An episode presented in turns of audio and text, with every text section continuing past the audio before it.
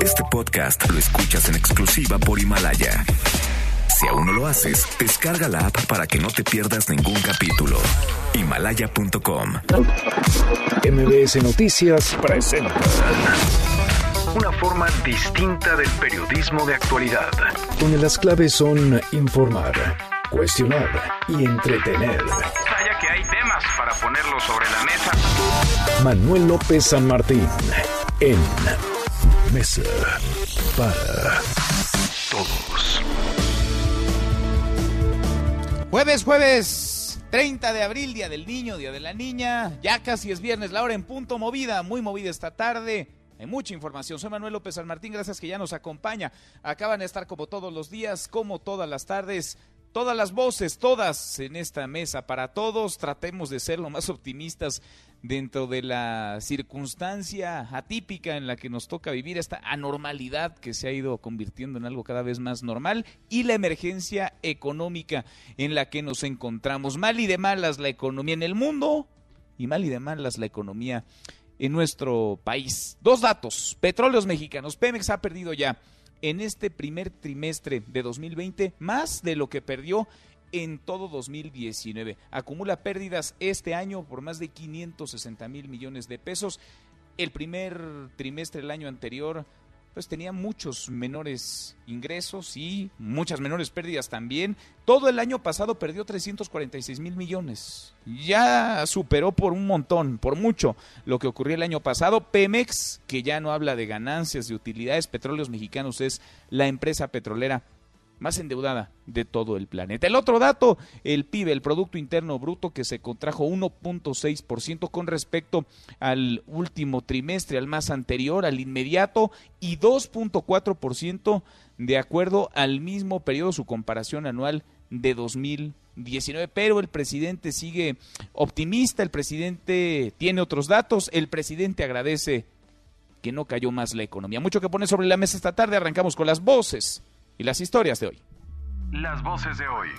Andrés Manuel López Obrador, presidente de México. El INEGI da a conocer el porcentaje de caída de la economía de México en el trimestre, enero, febrero, marzo. Algunos eh, pronosticaron de que iba a ser mayor la caída y afortunadamente no fue así.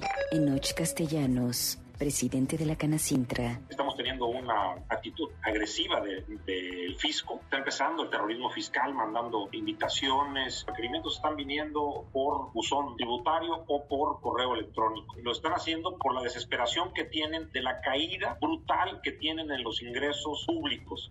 Mario Delgado, coordinador de Morena en la Cámara de Diputados. mejor ante una situación inédi- inédita, pues legislemos en la materia. ¿Qué hacer con el presupuesto cuando tienes una emergencia como la que estamos viviendo? Juan Carlos Romero Hicks, coordinador del PAN en la Cámara de Diputados. Es una ocurrencia perversa de un presidente desconectado de la realidad. Es inconstitucional, es innecesaria, es inoportuna y es dañina para la propia colaboración.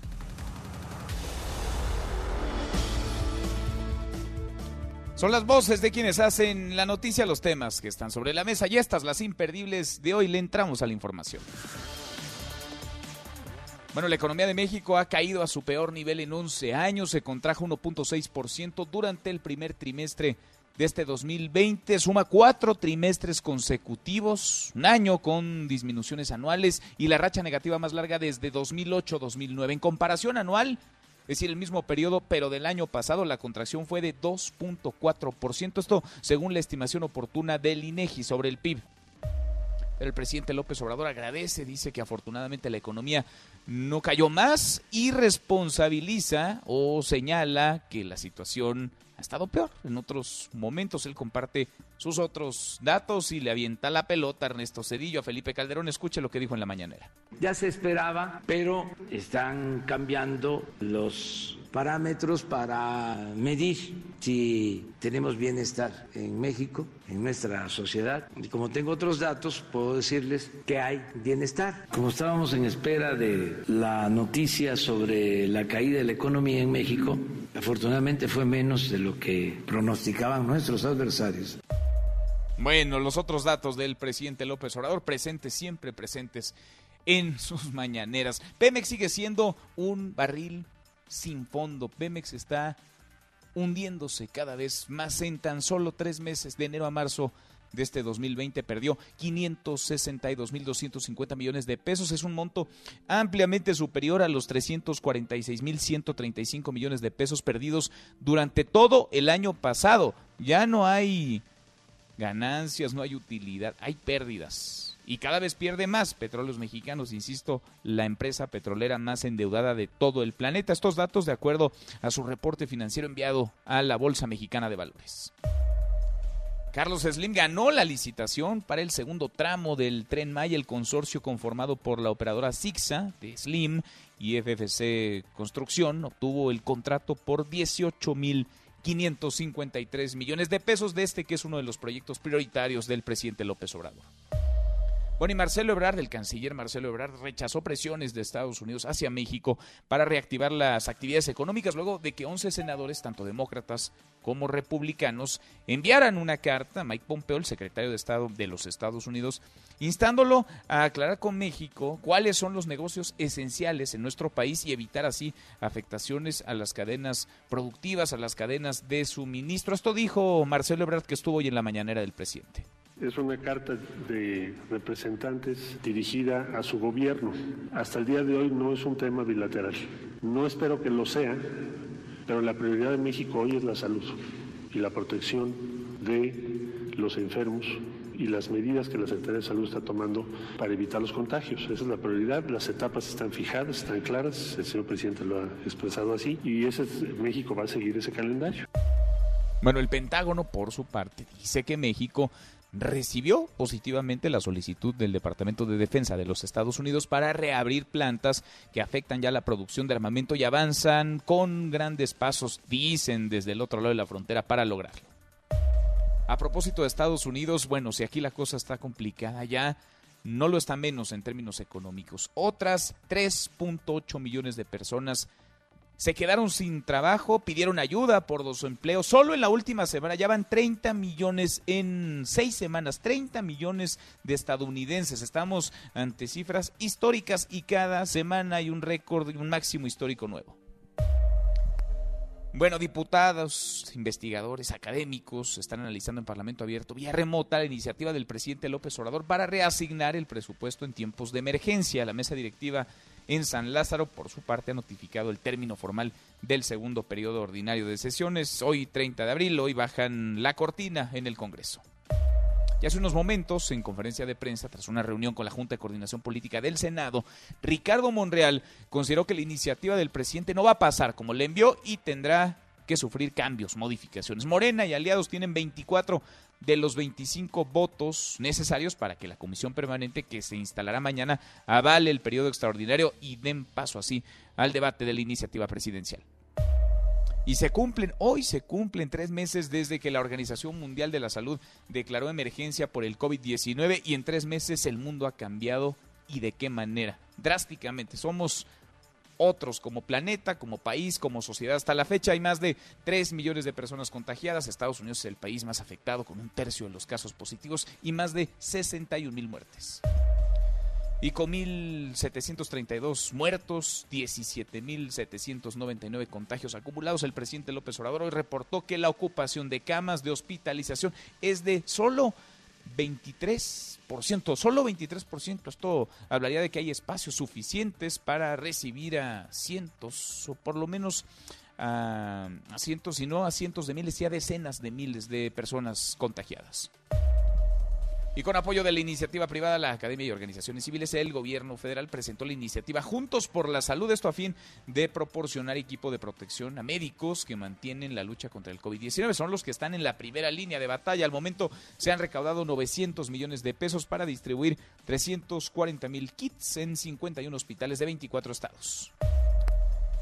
Bueno, y el presidente López Obrador y su esposa, Beatriz Gutiérrez Müller, celebraron el Día del Niño. Lo hicieron leyendo a los menores un cuento de León Tolstoy, aquí un fragmento de este video que subieron, que compartieron en sus redes sociales. Hoy es el día de la niña y del niño y les mandamos un fuerte abrazo, muchas felicidades. Beatriz va a leer un cuento de León Tolstoy que me gusta mucho. Eh, yo creo que también a ustedes les va a gustar. ¿Cómo se llama el cuento? Se llama La camisa del hombre feliz. ¿Empezamos? Sí. En las lejanas sierras del norte, hace mucho tiempo, vivió un zar que enfermó gravemente. Bueno, ya si usted quiere escuchar de voz de la escritora, de la periodista, de la esposa del presidente López Obrador, Beatriz Gutiérrez Müller, el cuento, pues métase a sus redes sociales y ahí lo encuentra. Y en la buena de hoy, porque también hay buenas, la UNAM presentó un respirador portátil y económico para hacer frente a la contingencia en el país. Adrián Jiménez, Adrián, ¿cómo te va? Cuéntanos. Buenas tardes. Buenas tardes, Manuel. Te saludo con gusto, igual que al auditorio. En tres semanas, investigadores y estudiantes del Laboratorio de Instrumentación Espacial del Instituto de Ciencias Nucleares de la UNAM desarrollaron un respirador portátil y más económico que uno comercial para personas con COVID-19. Los universitarios lograron hacer este instrumento de emergencia con materiales nacionales. El objetivo es que este respirador pueda estar disponible en los hospitales y regiones del territorio nacional menos favorecidas, indicó Gustavo Medina, responsable del laboratorio. Escuchemos. Y es un instrumento que pensamos que tiene un nicho de aplicabilidad y que puede ser útil tal vez sobre todo en regiones más desfavorecidas y, y hospitales tal vez más desfavorecidos. Es un instrumento que hemos desarrollado desde cero. Hasta ahora el ventilador creado en la UNAM ha sido probado en el Instituto Nacional de Enfermedades Respiratorias y en el Instituto Nacional de Ciencias Médicas y Nutrición. El siguiente paso es probarlo en modelo animal y que la COFEPRIS autorice que pueda ser usado como instrumento de emergencia, informó Adrián Jiménez.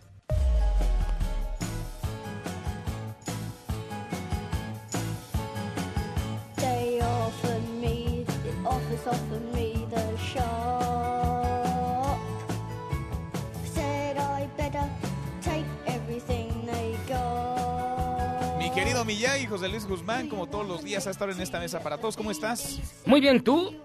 Bien, a todo dar, Millay, es jueves. ¿Cómo no vamos a estar bien si ya el viernes se ve a la vuelta de la esquina? ¿Qué oímos? ¿Qué estamos escuchando? Estamos escuchando una canción himno del punk que se llama Career Opportunities, que relata la historia de que para los jóvenes y para los niños no hay futuro. Y curiosamente la cantan aquí niños, siendo original de The Clash. Y este es un gran disco, una gran canción, para recordar que hoy es el Día del Niño y de la Niña. Y yo te quería preguntar, Mandel, ¿tú sabes quién institucionalizó en México el Día del Niño el 30 de abril? Ay, no lo sé, no lo sé, pero creo que va a ser un gran dato de, de conversación. A ver, ¿quién fue? Álvaro Obregón. En 1924 el presidente Álvaro Obregón determina que el 30 de abril sea el Día del Niño, pese a que el- la, la Convención de Ginebra, terminando la Primera Guerra Mundial, había determinado que fuera el 1 de junio. Sin embargo, Álvaro Obregón, pues ya ves que se mandaba solito y dijo, no, pues va a ser el 30 de abril. Y este, desde entonces, desde entonces se celebra el Día del Niño desde 1924. Es decir, Mira. la celebración en México va a cumplir 100 años para el 2024, que esperemos ya llegue muy pronto. Y este... Esperemos que llegue, tú deja muy pronto que No, llegue. ya que se acabe este- Bueno, este, ya que te digo, mira. pues. Este, en 2020 se cumplen 100 años porque otros países, por ejemplo, la ONU recomienda que el Día del Niño se celebre el 20 de noviembre, porque fue cuando se proclamó precisamente la Convención de los Derechos del Niño. Y esto apenas es muy novedoso. Esto data apenas de 1959. O sea, si bien la preocupación por los niños es desde después de la Primera Guerra Mundial, o sea, no tiene ni 100 años, Sí, ¿no? cuando se llega a una reglamentación universal es hasta el 59 y todavía en mi generación a los niños se les pegaba en las escuelas. Todavía. Sí. Oye, es que los derechos, a ver, los derechos de las niñas y los niños, la verdad, son bastante recientes. Muy recientes. Y, y hay pocas voces que han tenido como aliados, como acompañantes, porque, pues ellos calladitos, ¿eh? La verdad es que no porque quieran, sino porque así los mantenían. Cada vez son más participativos, cada vez tienen un papel más protagónico y qué bueno, y cada vez tienen más voces que pueden alzar la propia por ellos. Pero en términos de leyes, pues vamos tardísimo con derechos de niñas y niños. Miguel. Mira, imagínate, tan solo en el siglo XIX los niños eran considerados propiedad de los papás y podían venderlos si querían. Y eh, de hecho el trabajo infantil no estaba reglamentado. Moría más del 70% de la población infantil en las minas porque los, los pequeños se podían meter a buscar carbón en Inglaterra y el promedio de, de, de fallecimiento de un niño en la, en la Inglaterra victoriana era a los siete años de edad. No, qué desastre. qué desa- Oye, pero a ver, no te vayas tan lejos, ¿eh? A ver, en ciertas zonas de Oaxaca, de Chiapas, se siguen Eh, vendiendo niñas, niños, se siguen arreglando matrimonios. Vaya, ha quedado escrito en las leyes recientemente y todavía no es una realidad. Ojalá que pronto. Y se te olvida, en África, los niños soldados que se roban, También, claro. que masacran a los papás, a los niños se los llevan, y los enseñan el manejo de armas y convierten en soldados a niños de 9, 10 años. Y eso está ocurriendo ahorita.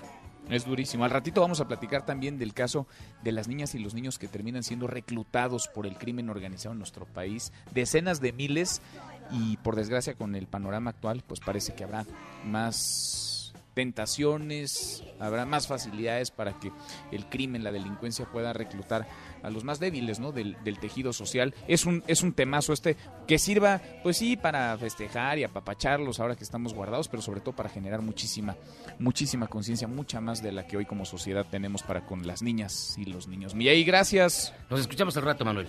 Bueno, me gusta escuchar al niño interno que llevas dentro, mi querido Miyay, José Luis Guzmán, como todos los días, a esta hora en esta mesa para todos. La pregunta del día hoy va, pues sí, sobre la economía. Es que anda mal y de malas la economía en nuestro país. Ya le daba los datos de las pérdidas de petróleos mexicanos, del PIB que cayó. La economía está siendo severamente golpeada por la contingencia, por la emergencia de COVID-19 y por el confinamiento, por las medidas que se han venido tomando. El Producto Interno Bruto ha registrado su mayor baja trimestral en una década en nuestro país. ¿A usted le pega ya? ¿Le está pegando la crisis económica? ¿Le afecta? Eso va la pregunta que hoy le hacemos en esta mesa para todos. ¿No? ¿Sí? ¿Perdió ya su empleo? ¿Le bajaron el sueldo? ¿O está recibiendo algún tipo de apoyo desde el gobierno? Opine con el hashtag Mesa para Todos. Abiertas ya nuestras vías de comunicación. El WhatsApp 5524-99125. Viene el teléfono en cabina 5166-1025. Pausa. Vamos arrancando esta mesa, la Mesa para Todos.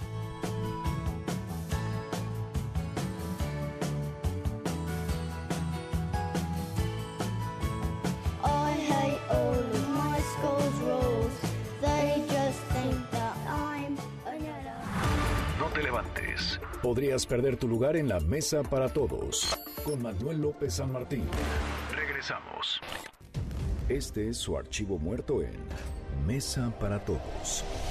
Felipe Calderón, presidente de México, exhorta a la población mexicana a quedarse en casa tras la confirmación de la crisis sanitaria por el virus de la influenza AH1N1, 30 de abril, año 2009. Por esa misma razón, amigas y amigos, yo quiero exhortarlos a todos, a todos sin excepción, que en estos días de asueto que vamos a tener, en este puente que irá del primero al 5 de mayo, te quedes en tu casa con tu familia, porque no hay lugar más seguro para evitar contagiarse del virus de la influenza porcina que tu propia casa. Seguimos, volvemos a esta mesa, la mesa para todos. Negro panorama, ya no solamente son nubarrones, se presagia tormenta en la economía de nuestro país. Pemex está en el piso, está en la lona, está prácticamente quebrada, está endeudadísima. El Producto Interno Bruto no ve la suya, cayendo cada vez más, el desempleo para arriba, el riesgo, el peligro de cierre para cientos, miles, quizá millones de empresas es real, es la otra gran crisis, la crisis económica.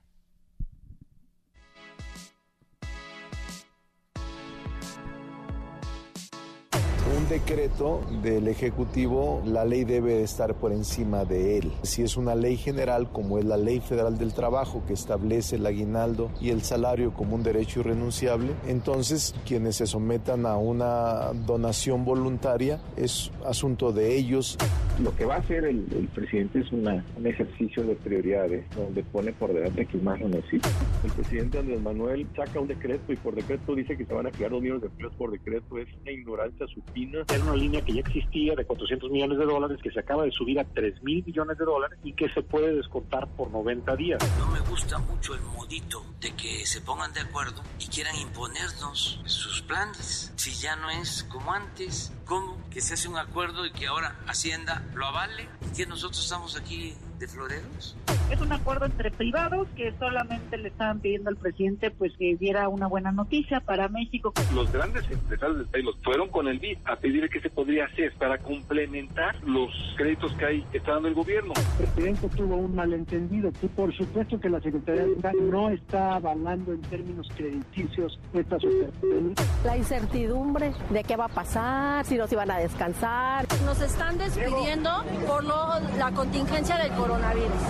No podemos pensar todos de la misma manera. Lo que sí les puedo comentar es que se les han entregado todos los recursos, hasta por adelantado. Si nuestro país se va a endeudar, después cómo le vamos a dar solvencia a esa deuda, sobre todo porque las calificadoras van a estar encima. En realidad hemos platicado nada más vía telefónica algunos gobernadores sobre la idea de estar avanzando a una convención nacional hacendaria para discutir los ajustes que se requieren en el pacto fiscal. Yo sí creo que tiene que llegar a haber una negociación pasando esto para redistribuir los impuestos. El INEGI da a conocer el porcentaje de caída de la economía de México en el trimestre, enero, febrero, marzo. Algunos eh, pronosticaron de que iba a ser mayor la caída y afortunadamente no fue así, 1.6. Bueno, 1.6 sí con respecto al trimestre anterior, el más inmediato, 2.4 si lo comparamos con el mismo periodo del año pasado. Como se es una caída y como se no está reflejando todavía la dimensión, el tamaño del impacto económico, porque enero no fue un mal mes, febrero la mitad estuvimos o más prácticamente en la normalidad, marzo empezó a complicarse la cosa, pero lo que es abril, mayo y junio pintan para ser complicadísimos, difíciles. Meses cuesta arriba. Hoy de economía y también de la salud se habló en la mañanera el presidente López Obrador. Rocío, ¿cómo te va? Rocío Méndez, muy buenas tardes. ¿Qué tal, Manuel? Para el presidente Andrés Manuel López Obrador, por lo pronto es exitosa su estrategia contra el coronavirus. Vamos a escucharlo. Ya estamos en la etapa más crítica y tenemos que seguirnos preparando para que no haya saturación de hospitales, que no nos desborde la pandemia. Hasta ahora vamos bien, es muy lamentable el que haya hospitalizados, que estén perdiendo la vida. Mandamos también nuestro pésame a los familiares y nuestro mensaje de ánimo a los que están hospitalizados. De manera especial, mando un abrazo a Oscar Chávez, a todos, en nuestro abrazo fraterno este marco, en Palacio Nacional, Manuel, con una bolsa recaudada de 900 millones de pesos, academias, sectores público y privado anuncian que apoyarán a hospitales y médicos frente al coronavirus. Y en esa línea, México y Alemania refuerzan lazos ante la pandemia. Escuchemos al canciller Marcelo Ebrard.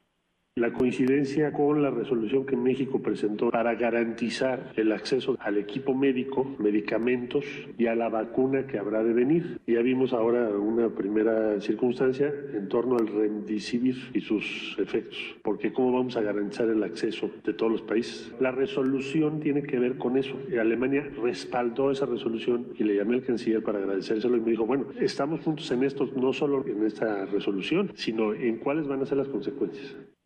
Y pese al peregrinar de algunos enfermos de COVID para ser atendidos, el presidente López Obrador rechazó que haya saturación de hospitales. Escuchemos. No tenemos problemas de camas de hospitalización. Lo que más nos importa es que se atienda a los enfermos. Hay muchas noticias falsas. Hasta ahora tenemos capacidad para atender a los enfermos. ¿Esas notas las aceitan sus opositores? Sí, como hay bots, es lamentable. Y de todos lados. Nosotros no. Yo nunca he repartido despensas, ni he hecho un fraude electoral, ni he pagado para que hablen bien de mí, ni tengo bots. Pero no se vale que se utilice el dolor de la gente. Eso es de chombos. Y ahí se los dejo de tarea. Y así respondió el primer mandatario Manuel ante la caída de la economía de México de 1.6% del PIB. Escuchemos. Algunos pronosticaron de que iba a ser mayor la caída. No fue así, 1.6 con relación al trimestre anterior, es decir, octubre, noviembre, diciembre del año pasado. Hay otro dato que también lo considero bueno, la recaudación, eh, los cuatro meses de este año hasta abril, estamos arriba en recaudación. No es cantar victoria porque viene lo más difícil. Manuel, el reporte al momento. Viene lo más difícil. Gracias, Rocío. Muchas gracias. Buenas tardes. Hasta pronto. Y viene también, o está ya, pues una discusión, por decirlo menos, de pronóstico reservado. Le he platicado, está la iniciativa del presidente López Obrador, una iniciativa para redirigir el presupuesto, para tener margen de maniobra, mangancha, para que lo aprobado no se ejerza, no se gaste como se avaló a finales del año pasado, sino en esta situación inédita de emergencia, esos recursos puedan distribuirse de una manera distinta. ¿En manos de quién está esta decisión? Bueno, pues estará en manos primero de la comisión permanente del Congreso, que va a decidir, va a definir si hay o no hay extraordinario. En el extraordinario ya podría pasar otra cosa, porque Morena y aliados tienen suficientes legisladores como para sacar esto adelante, tal y como lo mandó el presidente López Obrador, o para meterle mano y modificarlo. Pero, ¿qué pasa en la permanente? La permanente, pues está cooptada en buena medida por Morena y conexos, el PT, Encuentro Social y el Partido Verde. Ellos tienen 24 legisladores entre diputados y senadores. PAN, PRI, Movimiento Ciudadano y PRD tienen 13. Pero el número clave para llegar a la aprobación de un periodo extraordinario para poder convocarlo es 25. Es decir, Morena, PT, PES y Verde por sí solos no llegan, no les alcanza, necesitan un voto más o necesitan que uno, dos, tres, varios legisladores de oposición no se presenten, no estén ahí el día de la votación y entonces mágicamente los números cuadren les den. Yo le agradezco mucho a la vicepresidenta de la Cámara de Diputados, la diputada del PRI, Dulce María Sabri, que platique con nosotros esta tarde. ¿Cómo estás, diputada? Gracias, Dulce María. ¿Cómo te va? Muy bien, muy buenas tardes. ¿Cuál es la posición del un lado de, de, nuestra reunión plenaria virtual, donde eh, los diputados y diputadas del PRI eh, sólidamente eh, nos negamos a apoyar la realización de un periodo de sesiones extraordinarios para reformar la ley de presupuesto y responsabilidad hacendaria, no a esta arbitrariedad. De plano, esa es la posición del grupo parlamentario del PRI, no a la arbitrariedad, todos los votos en contra. Así es, y déjame hacer un comentario. Eh, antes de entrar a esta entrevista, escuchaba a la reportera de eh, la fuente presidencial, refiriéndose a lo que el presidente dijo en la mañanera. Precisamente por eso que dijo que los ingresos presupuestales van bien, es que es total y absolutamente innecesaria esta reforma, porque lo que el presidente quiere es dejar absolutamente a la discrecionalidad el gasto. Cuando el problema que tiene el gobierno, que se niega a ver, es un problema de ingresos. Solamente este trimestre se calcula que está dejando de percibir 300 mil millones de pesos de ingresos en lo general, no solo por la vía de eh, los impuestos, sino también ingresos petroleros, entre otros. Entonces, esa, ese problema de ingresos no lo va a resolver con la discrecionalidad del ejercicio del gasto. Segunda cuestión, eh, quieren eliminar el único candado que existe en la ley para que los recursos destinados a atender a las mujeres y a las niñas de este país, o sea, los programas relacionados con la igualdad entre mujeres y hombres, queden virtualmente deshechos. Es decir, que pueden quitar lo que quieran en el momento que quieran de esos recursos aprobados por la Cámara de Diputados destinados a la igualdad. Es el mismo caso de los recursos que están destinados a los pueblos indígenas porque hay tres salvedades en este en el presupuesto para que no se deshaga, vamos a decir, el presupuesto aprobado. Eh, por cierto, el tercero es muy relevante, es de ciencia y tecnología. Entonces, ahí entramos a la otra. ¿Para qué quiere el presidente? ¿Por qué mandó la iniciativa? Uno, eh, para que pueda actuar no solo con la discrecionalidad que ya ha dado eh, claras muestras, sino para evadir, y lo subrayo, para evadir el mecanismo de rendición de cuentas. La Auditoría Superior de la Federación trabaja sobre el presupuesto de egresos que aprueba la Cámara de Diputados. Cuando revisa la cuenta pública dice, si la Cámara asignó tanto dinero para el campo, para los programas del campo, el Ejecutivo qué hizo con ese dinero. Lo primero que ve es si es todo o si lo redujo y si lo redujo, qué justificación tuvo. Con esta, de prosperar esta reforma, la Auditoría Superior de la Federación vería gravemente mermada su facultad de revisar la cuenta pública. Entonces, tal, a ver, tal y como está, diputada, tal y como la mandó el presidente López Obrador, no hay manera que el PRI apruebe que se realice un extraordinario, mucho menos que vote a favor de esta reforma. Si se le mete mano, si se modifica, ¿podría ser? Bueno, yo no quiero hablar más de lo que tenemos en este momento. Y otra cuestión gravísima que tiene, no hay una sola definición de emergencia económica.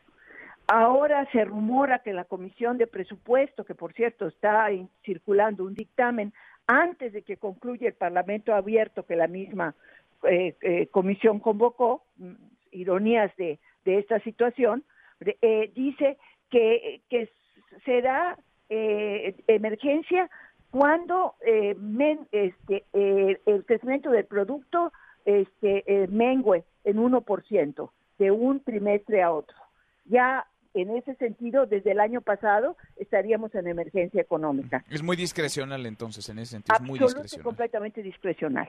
O sea, eso es imposible de procesar si nos atenemos al principio de división de poderes, al principio de facultades de la Cámara de Diputados y sobre todo en atención a una situación muy delicada que el país está atravesando ahorita por la emergencia sanitaria y en muy, muy poco tiempo por la emergencia económica.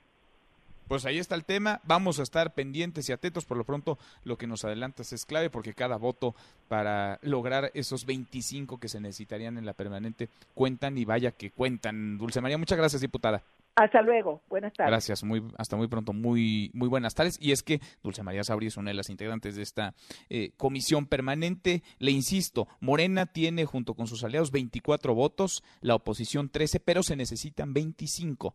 O convencen a alguien de la oposición, o enferman a alguien, logran que algún legislador, legisladora no asista, ponga algún pretexto. Si no, no hay manera, no hay manera que le den los números. Veremos qué es lo que ocurre. Por lo pronto, nos adelanta Dulce María Sauri, el PRI va a votar en contra y vamos a conversar con Julen Rementeria, senador del PAN, quien también forma parte de la permanente. La posición del PAN es la misma. Están en contra, ellos dicen en bloque, no iremos. Trae problemas en la comunicación el senador. Prefiero platicarle lo que hará Acción Nacional votarán en contra, es la misma línea, es la misma ruta del PRI, el PRD está en la misma y Movimiento Ciudadano parece que también le platico, de buena fuente lo sabemos, que hoy por la mañana, hacia el mediodía, tuvieron una videollamada, una videoconferencia los líderes nacionales del PRI, del PAN, de Movimiento Ciudadano y del PRD y acordaron ir en bloque en contra y quizás hacer hasta un pronunciamiento público. Julen Rementería, senador, ¿cómo te va? Muy buenas tardes. Hola, muy buenas tardes, Manuel. Me da mucho gusto saludarte y saludar a todo el auditorio. Igualmente, dínoslo tú, la opinión que tiene el grupo parlamentario, el PAN, para este tema particular. ¿Convocar o no un extraordinario? ¿Convocarlo para sacar pues adelante, discutir la iniciativa del presidente? Están haciendo mal las cosas desde la convocatoria para un día posterior al que debe ser de acuerdo a la ley para la instalación de la comisión permanente. Y segundo, lo que tiene que ver con el tema de específicamente de la, de la propia propuesta, que bueno, pues por supuesto es inconstitucional, es violatoria a los artículos 49 y 133, además, bueno, atenta contra las facultades que se establecen en el 74 para los diputados, en fin, son muchas cosas las que habría que realmente observar en ello y que bueno, cuando ya la revisas a profundidad te das cuenta que es una propuesta eh, eminentemente ideológica, que lo que pareciera es que lo que quieren es evitar eh, que cuando pierda una mayoría, por si algún día la pierde, por si en el año 21 la pierde, pues pueda disponer del presupuesto como le dé la gana. Y yo no entiendo cómo los diputados, incluso los del partido hoy en el poder, podrían tirar, darse un tiro en el pie y decir, bueno, pues una de las facultades, quizá la más importante, la que cada año revisa el presupuesto, pues se la puedan prácticamente cancelar, porque pues no hay certeza eh, en esta propuesta para poder determinar cosas tan importantes como la definición de emergencia económica, Pues sí. tampoco se plantea un procedimiento para su determinación. En fin, hay mucho que decir eh, como para no permitir que esto se vaya a una votación en donde con su simple mayoría la sacarían adelante. Los dejarían como floreros. A ver, el PAN tiene seis asientos en esta comisión permanente. Esto que nos dice, senador, es la posición que adoptarán los seis, las seis integrantes. Es correcto. Y de En hecho contra, hay entonces. comunicación bastante estrecha y fluida con eh, pues los partidos de oposición, tanto en diputados como en senadores, y hasta donde yo tengo entendido han tenido pláticas eh, pues que han dado muy buenos resultados los coordinadores y yo creo que se puede llegar a consolidar este bloque de 13 diputados y senadores distintos a Morena y sus aliados para Sí. evitar que eso se... sería terrible. Bueno, seguramente has notado, Manuel, el ruido en las redes, o sea, Sí, en sí, todo lo que hay en el Internet en respecto de esto, lo que están pidiendo los ciudadanos y que al final algunos tal vez no le entiendan mucho, pero lo que sí advierten es una intención autoritaria de controlar ahora a través del presupuesto todo lo que tenga que ver eh, con el gasto del gobierno y que no haya pues esta mm, separación de poderes. Por supuesto que atenta contra el 14, el 16 constitucional, en donde no hay certeza, en donde al final de cuentas, bueno, como cualquier ley, tiene que tener precisamente eso, la certeza, y que no se vuelva esto como un presidencialismo hegemónico, en donde al final los poderes, que debe- así está el pacto, deben estar separados, pues simplemente uno de ellos, el Ejecutivo en este caso, casi absorba una de las facultades más importantes de otro poder, que es el Poder Legislativo, específicamente la Cámara de Diputados, pues. Pues si se mantiene este bloque, como lo hemos venido conversando y como nos adelantas también, como lo tenemos de cierto con otros legisladores, líderes de partidos con quienes hemos platicado al aire y fuera del aire, no hay manera que esto se dé porque no darían los números, le falta uno a Morena y sus aliados. Lo veremos y lo seguimos platicando, senador. Gracias, como siempre. Yo espero que así sea. Te agradezco mucho, Manuel, y bueno, un saludo a todo el auditorio. Muy buenas tardes. Gracias, muy buenas tardes. Y es que, a ver, Morena tiene 18 votos, el PAN 6, el PRI 4, eh, el PT 2, también Movimiento Ciudadano, también el PES, dos más el Verde y uno el PRD. Insisto, le falta un voto a Morena o convencen a alguien o le meten mano y cambian y entonces la oposición quizá los acompañe. Cruzamos la media ya a la hora con 37, pausa, volvemos con un resumen de lo más importante del día esta mesa, la mesa para todos. No te levantes. Podrías perder tu lugar en la mesa para todos. Con Manuel López San Martín. Regresamos. En Mesa para Todos, la información hace la diferencia. Con Manuel López San Martín. Seguimos, volvemos a esta mesa, la mesa para todos, la hora con 38, ya cruzamos la media, vamos con un resumen de lo más importante del día. Resumen nacional. Uno de cada cuatro casos confirmados de COVID-19 se da en la Ciudad de México. ¿Cómo andamos de capacidad hospitalaria, de saturación? René Cruz, René, buenas tardes. Manuel, muy buenas tardes. De acuerdo con datos del gobierno de la Ciudad de México, el número de personas hospitalizadas por COVID-19 es de 2.674, lo que representa una reducción de 0.5% con respecto al 28 de abril. Al momento, 809 pacientes se encuentran intubados. De las 1.800 camas de terapia intensiva con las que cuenta la ciudad, el 60% están ocupadas. Con corte al 29 de abril, la capital del país acumula 4.782 casos confirmados de COVID y 389 defunciones. Iztapalapa sigue como la alcaldía con el mayor número de contagios con 850 y 50 defunciones. En Gustavo Amadero el número de contagios es de 603 y 78 fallecimientos. La saturación de hospitales se mantiene sin cambios, toda vez que 11 nosocomios reportan que ya no cuentan con lugares. El de alta especialidad Bicentenario de la Independencia, el Juárez, Eduardo Lisiaga, Federico Gómez, Manuel Gea González, el de alta especialidad de Iztapaluca, así como los institutos de cardiología, de nutrición y de enfermedades respiratorias y los centros médicos de la raza y 20 de noviembre. En este contexto, el gobierno capitalino entregó tres carpas prehospitalarias con 120 camas con ventiladores que se instalaron en los hospitales Enrique Cabrera, Tláhuac y Belisario Domínguez. Informó que la próxima semana entrarán en operación la red de sanidad de la Sedena y Marina, con lo que se espera reducir la saturación de nosocomios que actualmente oscila entre el 55 y 60 70%. Hasta aquí el reporte. Gracias, muchas gracias René. Bueno, eso en cuanto a los hospitales públicos. Los privados, se lo confirmamos, ni el Hospital ABC de Observatorio, ni Médica Sur, ni tampoco el Hospital Español tienen camas ya disponibles. Así como se llenan, así se abren también, se aperturan más espacios, más camas. Está el caso del eh, Centro Banamex, en donde se ha ya condicionado todo un espacio amplio, muy grande, para recibir pacientes que ya están llegando desde ayer por la noche, están comenzando a llegar de la Ciudad de México. Voy contigo hasta Tijuana, el municipio con más casos confirmados de COVID-19 en el país. Antonio Maya, hasta Baja California. Buenas tardes, Antonio. Hola, ¿qué tal, Manuel? Te comento que luego de que el gobierno de Baja California clausuró en esta semana varios funerarios por realizar cobros de hasta 50 mil pesos a los familiares de las personas fallecidas por COVID-19, se llegó al acuerdo de establecer la suma de 7 mil pesos en todas las funerarias de la entidad. Esto lo dijo el titular de la Secretaría de Salud de Baja California, Alonso Oscar Pérez Rico. El funcionario explicó que esta medida se tomó en conjunto con los dueños de las funerarias y autoridades de los tres niveles de gobierno con el fin de evitar el acumulamiento de cadáveres y la propagación de focos de infección que pudieran provenir de los mismos. Escuchemos lo que dijo el secretario de Salud. Uno, se va a condonar el pago de derechos por parte del gobierno del Estado, específicamente los pagos a, la Secretaría de Salud para trámites de cadáveres sujetos a cremación. Dos, se condonará el, el pago de derechos para los trámites de cadáveres sujetos a cremación por parte de los ayuntamientos Mexicali, Tijuana, Tecate, Playas de y Ensenada. Eh, tres, se condenará el pago de derechos en caso de que el trámite de cremación se realice mediante funerarias del DIF. Y cuatro, se establece la cantidad de 7 mil pesos como costo total a cobrar para todos los establecimientos congíneros de funerarias que brinden servicio de cremación. Manuel, te informo que la ocupación hospitalaria en los edificios de la Secretaría de Salud de Baja California están al 67% de su capacidad, mientras que las clínicas del Instituto Mexicano del Seguro Social están al 62%. En cuanto a los casos positivos de COVID-19, te comento que en esta entidad federativa hay 1.577 personas contagiadas, siendo Tijuana y Mexicali las ciudades más golpeadas por este virus. Hasta aquí la información desde Baja California. Continuamos en Mesa para Todos. Gracias, muchas gracias. Antonio y estudiantes de medicina de la UNAM pueden ya regresar, si quieren, de manera voluntaria,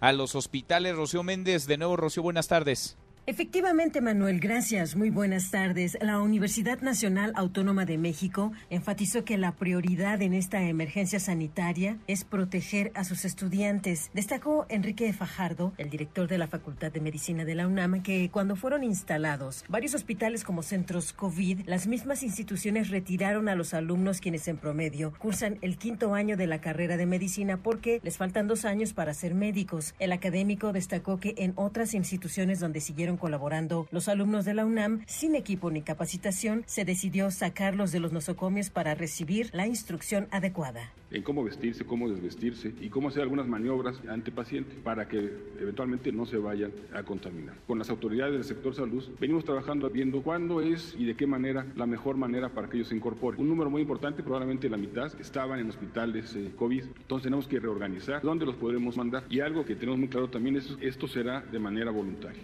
Por su parte, el presidente Andrés Manuel López Obrador pidió a la comunidad universitaria que apoye esta estrategia nacional en contra del coronavirus. A los médicos que dan clases en las escuelas de medicina del país que también nos ayuden. Pensamos que lo más difícil puede ser un mes más. Entonces, todos los que puedan adherirse, sumarse. Es el reporte al momento. Gracias, muchas gracias, Rocío. Hasta aquí el resumen con lo más importante del día. Hemos platicado de la emergencia sanitaria, sí, de las consecuencias que va dejando, la consecuencia económica, por supuesto, el desempleo, la incertidumbre en familias enteras que no saben si su plaza laboral estará ahí cuando regresen, empresas que tampoco saben si podrán abrir la cortina cuando todo esto pase y las consecuencias que a su vez la propia crisis económica puede generar en términos de violencia, inseguridad, sí, pero también de marginación y de pobreza. Yo le agradezco mucho al secretario de Desarrollo Agrario, Territorial y Urbano, a Román Meyer, que platique con nosotros esta tarde. ¿Cómo estás, secretario? Muy buenas tardes. Muy buenas tardes, Manuel. Un placer.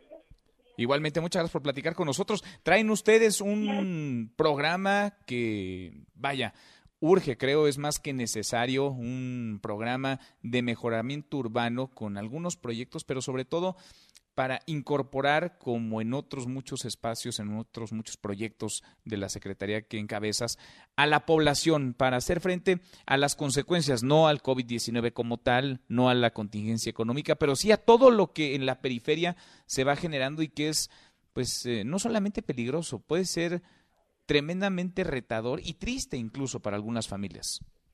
Claro, Manuel, efectivamente, parte de los programas que ya ha anunciado el presidente de la República como mecanismos de reactivación económica tiene el programa de mejoramiento urbano. ¿En qué consiste el programa de mejoramiento urbano? Consiste en crear, edificar espacios públicos, equipamientos, servicios en aquellas colonias de mayor marginación a nivel nacional. Asimismo, también un programa que tiene un componente muy importante de vivienda. Vivienda en el aspecto de ampliación, mejoramiento o sustitución. Eso es, digamos, el enfoque principal que tiene el programa. Uno es generar empleos, empleos en comunidades muy rezagadas y generar, digamos, espacios públicos que posterior a esta pandemia, cuando regresemos a la vida pública, cuando regresemos, salgamos de nuestros hogares, estas colonias tengan ya eh, lo que corresponde a espacios que puedan utilizar. Entonces es una estrategia muy importante, son alrededor de 25 mil millones de pesos que se van a invertir en aproximadamente más de 50 intervenciones a nivel nacional. Entonces, es una estrategia completa, integral, busca la reactivación económica, pero también busca generar oportunidades de desarrollo y espacios que carecen estas colonias. ¿Cómo qué espacios públicos, eh, Román, secretario? ¿Cómo qué infraestructuras podrían ser intervenidas? ¿Cómo qué infraestructuras podrían emplear gente y contribuir al desarrollo de esas comunidades? El tipo de equipamientos que estamos desarrollando, estamos hablando de escuelas que se requieren primarias, secundarias, preparatorias, centros de atención infantil, pero también tenemos otros equipamientos públicos que carecen de estas colonias como mercados, centros de salud, centros de desarrollo integral para las mujeres, centros de, digamos, de desarrollo cultural, también eh, deportivos, polideportivos, plazas públicas. Hemos hecho intervenciones en algunos centros históricos entonces tiene un enfoque, digamos, de intervenir de forma integral estas colonias en equipamiento, espacios públicos que son carentes. Ahora, ¿cómo hacer para que participe la gente hoy, pues cuando muchos están en casa, confinados, cuando está el, virus por ahí todavía, estamos en plena fase 3 de esta contingencia sanitaria? ¿Comienza ya? ¿Es un proceso este previo? ¿Cómo hacer para involucrar? Porque son eh, millones de personas, de familias las que estarán subiéndose a esto activamente. Claro, en lo que corresponde sobre todo en la parte de vivienda es donde vamos a tener que trabajar de forma directa con las familias. Entonces, hoy en día estamos haciendo un ejercicio de gabinete en la Secretaría para poder cruzar la base de datos que tenemos del padrón de bienestar, otros censos que tenemos que hemos levantado en estos municipios y haremos llamadas telefónicas para poder verificar que son susceptibles o que requieran un mejoramiento, una ampliación o en algunos casos sustitución de vivienda. Y en lo que corresponde al tema de equipamientos y espacios públicos, ya nos hemos contactado con los municipios, con los gobiernos estatales para poder rápidamente entablar un mecanismo para determinar cuál va a ser la cartera de proyectos a desarrollar. ¿La gente puede involucrarse, inscribirse, participar desde ya? Sí, en lo que corresponde a la parte de vivienda, nosotros vamos a filtrar la base de datos que tenemos y les vamos a llamar a muchos de ellos estamos hablando alrededor de 50 mil familias que van a ser beneficiadas con lo que corresponde a la parte de vivienda. De acuerdo. Pues vale la pena este y otros muchos esfuerzos porque se necesitan todos y coordinados al mismo tiempo. Secretario, muchas gracias, Roma, por estos minutos. No, muchísimas gracias. Un cordial saludo y un excelente día. Igualmente, muy buenas tardes. Es Román Meyer, el secretario de Desarrollo Agrario Territorial y Urbano. Pausa, volvemos. Hay más en esta mesa, la mesa para todos. Información para el nuevo milenio. Mesa para todos con Manuel López San Martín. Regresamos. Más información y análisis en Mesa para todos con Manuel López San Martín. Los numeritos del día. Citlali Sáenz, Citlali, qué gusto saludarte, ¿cómo estás? Hola Manuel, muy bien. Buenas tardes a ti, buenas tardes también a nuestros amigos del auditorio. Operan mixtos los principales índices en Wall Street. El Dow Jones Industrial pierde 1.42%, pero está ganando el Nasdaq 0.12%, pierde también en México el S&P BMV 1.85%, se coloca en 36.199.22 unidades, mientras que en el mercado cambiario, dólar en ventanilla bancaria se compra en 23 pesos con 43 centavos, se vende en 24 pesos con 42 el euro se compra en 26 pesos con 30, se vende en 26 pesos con 35 centavos. Manuel, mi reporte al auditorio. Gracias, muchas gracias, Itlali. Muy buenas tardes. Buenas tardes. Happy Weekend de HSBC presenta. Aprovecha bonificaciones y descuentos en comercios participantes al pagar con tu tarjeta de crédito HSBC con el Happy Weekend HSBC. Vigencia del 30 de abril al 5 de mayo de 2020. Conoce más en hsbc.com.mx diagonal promociones. Consulta términos, requisitos de contratación, comisiones y condiciones de la promoción en www.hsbc.com.mx. Economía y finanzas con Eduardo Torreblanca. Claro, qué gusto saludarte, ¿cómo estás? Mucho gusto poder saludarte y saludar al público. Muy buenas tardes a todos. A ver, por si necesitamos otra mala noticia, nos la regala, ¿no? La contracción del PIB, el Producto Interno Bruto en nuestro país, que se contrae, que cae, dice el presidente López Obrador, que afortunadamente no tanto. Y viene esto acompañado del dato de petróleos mexicanos, ¿no? Pemex que ya sabemos es la empresa petrolera más endeudada del planeta, pero que en el primer trimestre superó ya, de este año, superó ya las pérdidas de todo el 2019. Mal y de malas, Lalo, ¿cómo la ves? Sí, es, eh, lamentable que se hayan conjugado una serie de factores nacionales e internacionales para dar hoy un cóctel mortal para la empresa paraestatal, la antes empresa paraestatal hoy productiva del Estado, que difícilmente podrá recuperarse con facilidad de este impasse financiero en el que se encuentra. Hoy los datos que da a conocer el INEGI como parte del compromiso que tiene México de otorgar a la brevedad posible antes de que termine el mes siguiente a la conclusión de un trimestre los datos oportunos. ¿Qué significa el dato oportuno del Producto Interno Bruto al primer trimestre del año? Que es un primer cálculo. En el caso de Estados Unidos se entrega el primer cálculo y se revisa en dos ocasiones. En el caso de México es un primer cálculo y el dato oficial ya definitivo tendrá que ser dado a conocer los últimos días del mes de mayo. Por lo pronto, con respecto al cuarto trimestre del 2019, hay un ajuste de 1.6% que dice nada en comparación de lo que será el segundo trimestre del año el sector primario avanza 0.5%, el secundario retrocede 1.4%, al igual que el sector terciario, comercios y servicios. Pero contra el dato del primer trimestre del 2019, la contracción ya es de 2.4%, que me parece que será revisada a la baja de manera importante, quizás hasta llegar a menos 3%. El sector primario con un avance de 1.2%, que tiene un peso muy poco, muy pequeño en el cálculo del PIB el sector secundario con una contracción de 3.8%, definitivamente el sector industrial en franca recesión y el sector terciario que había sido el motor que mantenía a flote la economía con un ajuste, un retroceso de 1.4%. La expectativa para el segundo trimestre, escuchen ustedes, la expectativa para de la caída en el segundo trimestre podría ser de menos 15%. Uf.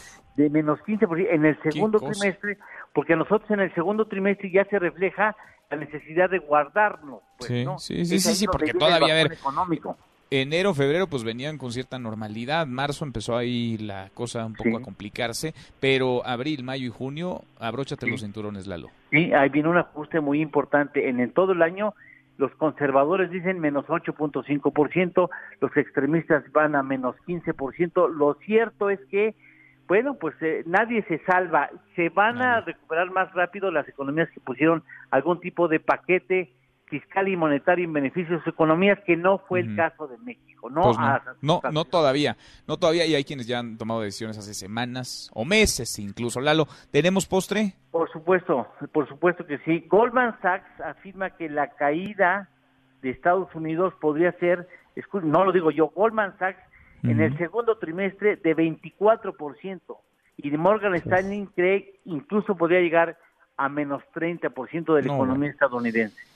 No, bueno, y no está de más el dato, ¿eh? Para aderezar ese postre que preparaste para hoy, Lalo. 30 millones de desempleados hasta ahora, o 30 millones de personas han pedido apoyo al gobierno de Estados Unidos. En seis semanas, en seis semanas. Abrazo, Lalo, gracias. Gracias, Manuel. Gusto en saludarte y saludar al público. Buenas tardes. Igualmente, buenas tardes. Happy Weekend de HSBC presentó.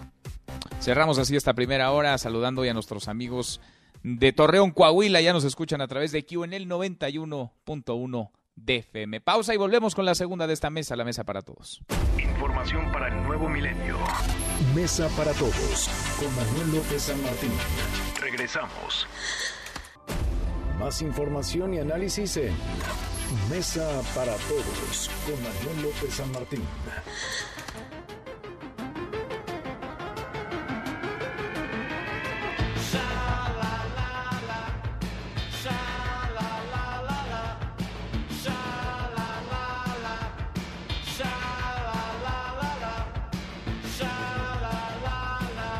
La hora con tres minutos. Gracias que nos acompaña en esta segunda. Soy Manuel López San Martín. Es jueves, ahí la llevamos. Ya casi es viernes, jueves 30 de abril, Día del Niño, de la Niña.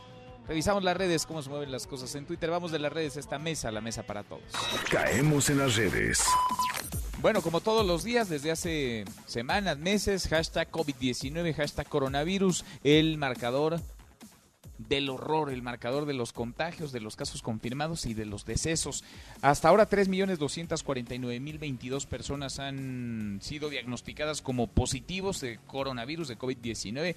Hay, por supuesto, muchos otros casos que no aparecen en la estadística, en las cifras oficiales, porque o son pacientes asintomáticos o quizá presentaron sintomatología leve, no grave, no estuvieron en un hospital, no se les aplicó una prueba pero son los datos con los que vamos navegando. El número de muertos, híjole, no deja de crecer. Estados Unidos a la cabeza, son más de 60 mil las personas que han muerto en la Unión Americana. Le sigue Italia con casi 28 mil, son 27 mil 967 personas. El Reino Unido que desplazó a España, 26.771, luego España 24.543, Francia 24.087 y así nos podríamos ir hacia abajo, insisto, es pues este dato, este número, que de pronto se vuelve ya muy frío y nos hemos acostumbrado todos a escucharlo a diario, pero hablamos, insisto, ¿eh? de 230 mil muertes en tres meses, de más de 3 millones de personas confirmadas.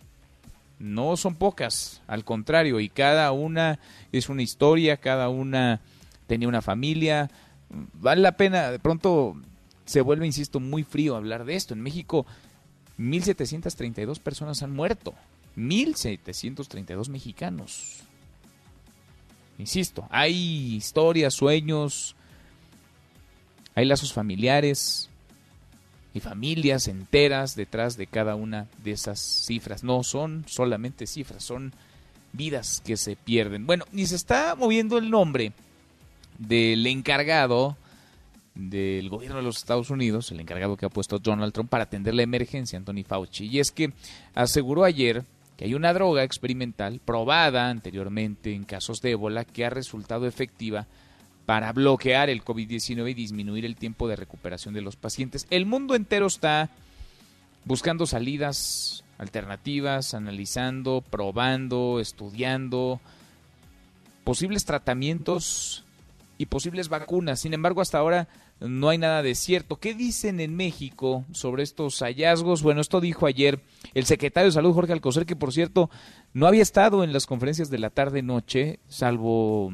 en algún momento cuando, usted se acordará, el canciller Marcelo Ebrard lee la declaratoria del Consejo de Salubridad. Ahí estuvo Alcocer, pero realmente no participó demasiado. Ayer estuvo el secretario de Salud, Jorge Alcocer. Esto dijo del tema de lo que dicen en Estados Unidos. En la actualidad no se ha demostrado que algún medicamento sea seguro y efectivo para tratar el, el COVID-19. Los medicamentos para el tratamiento de enfermedades crónicas subyacentes deben continuarse, por eso se suma al tratamiento que están recibiendo en diferentes formas el tratamiento estándar o ordinario para las otras enfermedades.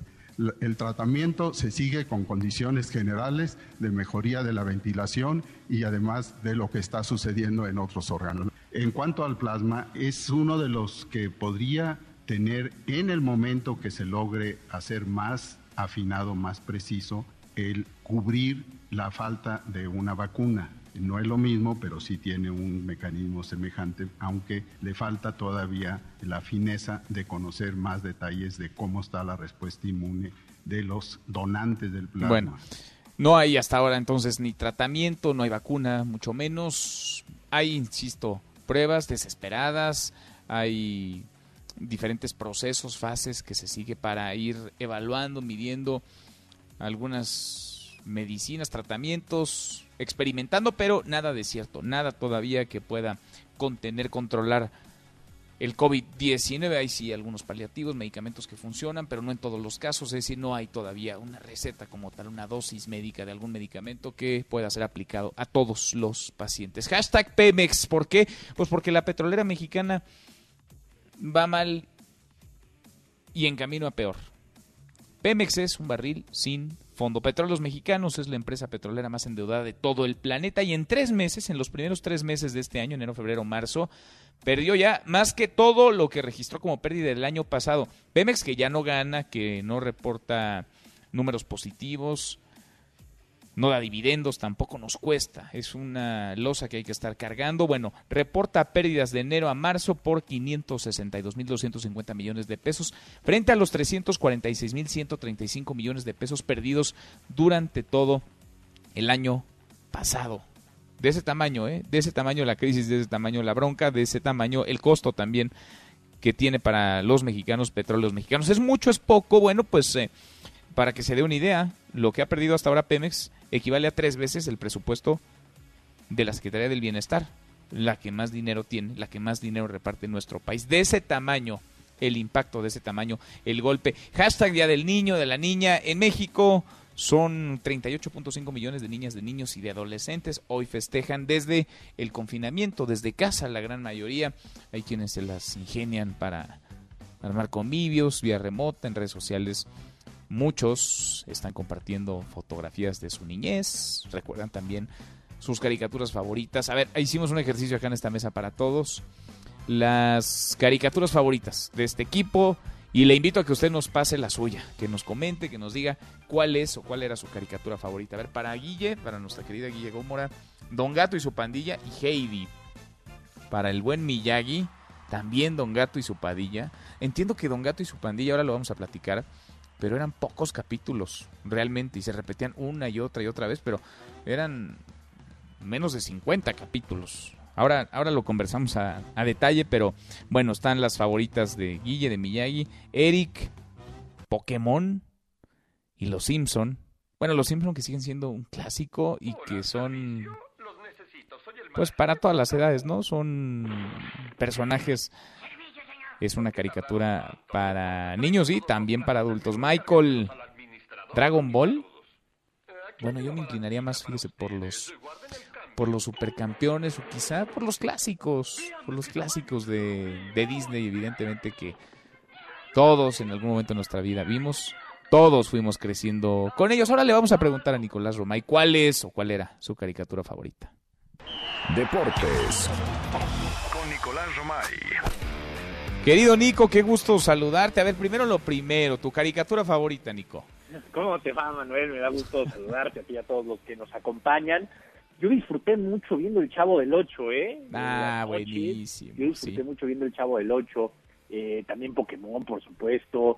Eh, los Simpson, que hasta la fecha, ¿no? Es que los Simpson parece que nunca van a terminar. Creo que Bart Simpson lleva 30 años en cuarto de primaria, ¿no? 30. Pero... Oye, pero además se adelantan a los hechos los, los Simpson. Ya, ya es que han pronosticado hay varias cosas, ¿no? Que van a que van a ocurrir en el mundo y pasan siempre. Sí, yo también el Chavo del Ocho, fíjate. Sí. Sí, todas las noches, ¿no? Eh, las noches a las a las 8 de la noche para cenar con el Chavo del 8, que también seguramente repetían y repetían capítulos, ¿eh? Sí, creo que sigue pasando el Chavo del 8, es un éxito, ¿eh? Siguen pasando, le hicieron caricatura, pero sí, es un, es un éxito, Nick. Bueno, había que preguntarte, es Día del Niño y de la Niña. Y hay información también de los deportes, ¿no? Oye, ya hay campeón en Francia, Manuel. Ayer avisábamos, se suspende la liga, se suspende todo el deporte en Francia hasta septiembre. Bueno, pues ya toman la determinación que es el PSG, que tenía una amplia ventaja, mediante un formato de promedio de puntos por partido, en donde el que mejor promedio tenía el PSG, por lo tanto era líder, bueno, pues le dan el, el título. Sí es un título que sabe raro, Manuel porque pues faltaban muchas jornadas, porque no podrán ni festejarlo, por tantas cosas, pero bueno, nos tenemos que, apegar un poco a las circunstancias que vive no solamente Francia, sino todo el mundo. Yo insisto y quiero ser muy empático y que para mí es muy importante que este tipo de, formatos no los debe de, de decidir las ligas, sino la FIFA. La FIFA como máximo regulador del fútbol mundial tiene que decir, oye, ¿sabes qué? Esta es la regla para sacar campeones, para sacar puestos de Champions League, para sacar descensos, para sacar ascensos. Es así. Eh, si tu liga es el que más puntos es campeón, bueno, pues entonces pues, sacas un promedio de, los partidos, órale. O los partidos que faltaban, no lo sé, Manuel, pero que si, la distancia es muy corta, o sea, hoy a lo mejor en Francia no hay tanto revuelo, ¿no? Porque el PSG tenía mucha ventaja. Pero si en España tú sales y dices que el Barcelona es campeón cuando la diferencia de puntos es la que es con el Real Madrid de un punto, la gente se va a volver loca, ¿no? Sí, totalmente. Aunque, oye, a ver, ¿cómo sería en México? A ver, el Cruz Azul es el líder, ¿no? Nunca había durado tanto en el liderato, hay que decirlo también, dentro del torneo, pero es el líder. ¿Tú crees que los aficionados del Cruz Azul disfrutarían un campeonato si hoy se termina la Liga MX? Yo, la verdad, creo que no. ¿No? a ver, ¿qué, o qué disfrutarían más? ¿Un campeonato así o llegar a la final y Cruz Azulearla, Nico? No, no, es que en México como tiene un modelo de competencia diferente, pues el ser líder nunca te ha dado el título. Siempre has tenido, o sea, Cruz Azul ha terminado el torneo siendo líder, pero tiene que ir a la liguilla y en la liguilla es un formato de competencia diferente. Entonces, el hoy, porque Cruz Azul es líder, le tendrías que dar el título, pues no. La, verdad a mí no me hace sentido y no, creo que vaya por ahí. Eh, decía Enrique Bonilla que eh, a mediados de mayo y de la mano de la Secretaría de Salud. es muy importante destacar eso, de la mano de la, de la Secretaría de Salud, no televisoras, no equipos de fútbol, no Liga MX, no patrocinadores, nadie más que el gobierno va a decidir cuándo se puede reactivar no solamente el fútbol, que entendemos que es lo más mediático, sino todos los eventos deportivos. Totalmente, totalmente. Pues veremos, veremos, Nico, por lo pronto no deja de aparecer información, hay mucho, aunque está parado el mundo del deporte, hay mucho que platicar, los escuchamos en un ratito. Nos escuchamos a las 3 de la tarde, Manuel, y un consejo importante, no sé si ya viste el reto que lanzó BBVA y la Liga BBVA MX Femenil en Instagram, se llama BBVA Freestyle y está muy bueno, se trata de realizar distintos desafíos y compartirlos en Instagram. Son tres etapas y si demuestras que eres una o un crack con el balón, podrás avanzar de ronda y llevarte un kit de la tienda oficial de la Liga BBVA MX. Todos pueden participar, así que estén al pendiente de las redes sociales de BBVA y de la Liga BBVA MX Femenil o busquen en Instagram el hashtag BBVA Freestyle. La primera etapa comenzó el 24 de abril. Recuerden que lo más importante es quedarnos en casa y respetar la cuarentena, aunque con este tipo de retos, pues los días son más divertidos. BBVA creando oportunidades. Así que un consejo más, Manuel, y los esperamos a las 3 de la tarde. Pues le entramos, Nico. Te tomo el consejo y le entramos para entretenernos en esta cuarentena. Abrazo, Nico. Igualmente, saludos, Manuel. Nicolás Romay con los deportes. Pausa antes, una vuelta por el mundo de la mano de mi tocayo Manuel Marín y volvemos. Hay más en esta mesa, la mesa para todos. Internacional. El gobierno de China afirmó que no tiene ninguna intención en interferir en las elecciones presidenciales de los Estados Unidos. Eso luego de que Donald Trump asegurara en una entrevista con la agencia Reuters que el régimen comunista trataría de afectar su campaña por la reelección. Tras vencer al coronavirus, el primer ministro de Inglaterra, Boris Johnson, retomó su cargo y en su primera conferencia dijo que por ningún motivo pondría en riesgo la salud de los británicos a cambio de evitar una caída económica. Sé que el confinamiento es duro y quiero que esta economía avance lo más rápidamente posible. Pero me niego a tirar por la borda todo el esfuerzo y sacrificio del pueblo británico y a arriesgarme a un segundo brote importante y a una gran pérdida de vidas con la saturación del Servicio Nacional de Salud.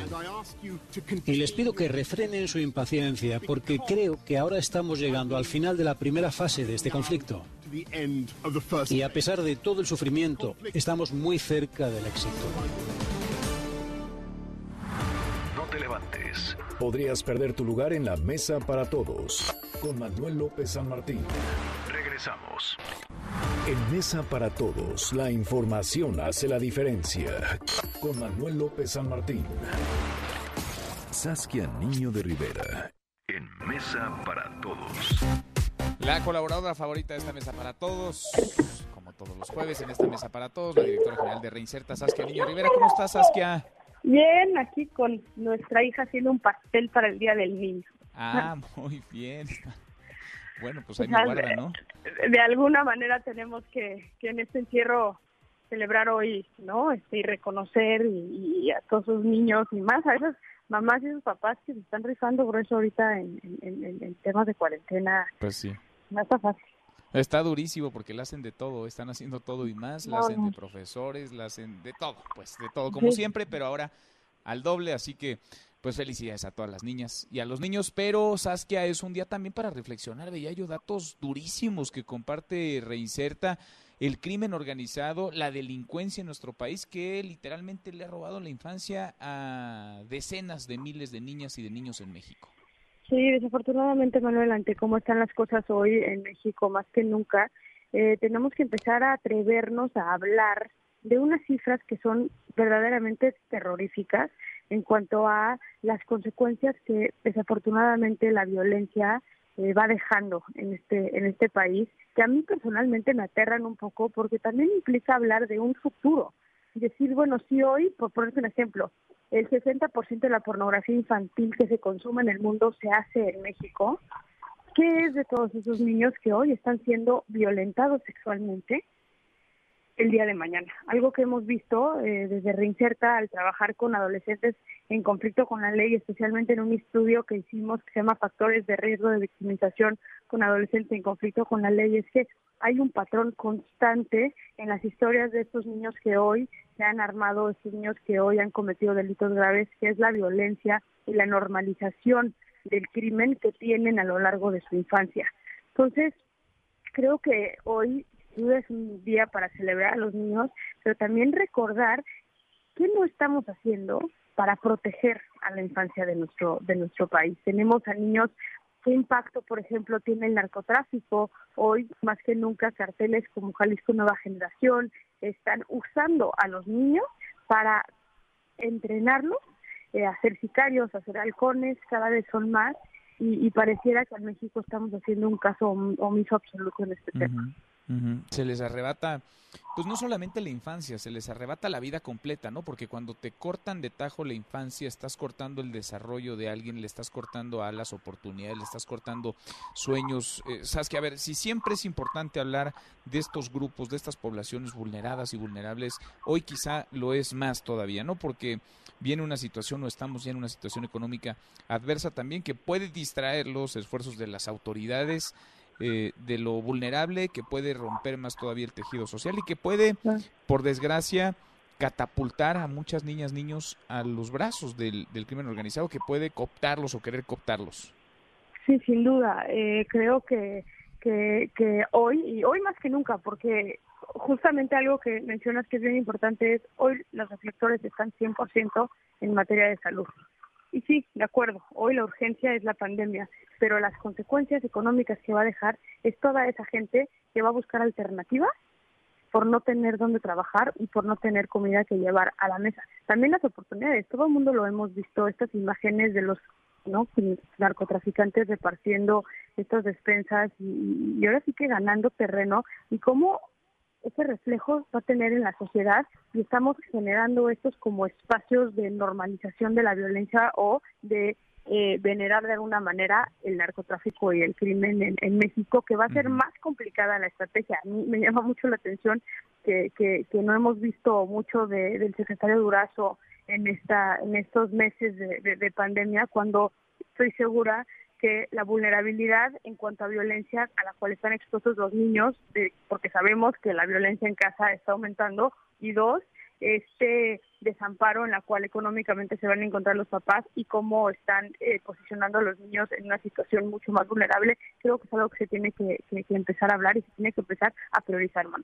Totalmente. Este estudio es interesantísimo, ya lo habíamos conversado, pero hoy vale la pena traerlo a cuento porque hay datos, híjole, durísimos. Hay siete mil niñas, niños y adolescentes desaparecidos en nuestro país. Cuatro desaparecen por minuto, por minuto en México, mientras tres son asesinados cada día en México. Es durísima la realidad para ellas, para ellos. que Hay factores que tú ves eh, se replican, se repiten en diferentes regiones, pero en contextos, digamos, similares que llevan a las niñas y a los niños a ser víctimas del crimen. Lo que definitivamente no me gustaría determinar que hay una fórmula en cuanto a el crimen porque no creo que la que la exista pero lo que sí lo podemos ver clarísimo en ese estudio y en muchos otros que ha sacado mismo Redim y otras organizaciones que están dedicados al trabajo con niños es la vulnerabilidad y la falta de herramientas este, psicoemocionales que encuentran los niños que han estado expuestos a este tipo como víctimas, ¿no? Desde violencia sexual hasta que se les entrene de alguna manera agarrar un arma, matar a gente. Algo que hemos visto también mucho con nuestros chavos sicarios desde Reinserta es si tú le enseñas a un niño de 8, 9, 10, 12 años a matar, la normalización de la muerte y del asesinato es otra y hace mucho más complejo esto. Entonces, definitivamente pobreza, negligencia, este, violencia son, son, son, son temas que prácticamente siempre suelen salir en las historias de estos jóvenes, de estas personas que hoy ya están privadas de la libertad, eh, ya hemos sentenciado, ya hemos condenado, pero que desde Reinserta tenemos que entender y lo hacemos todos los días, que tenemos que escuchar esa historia.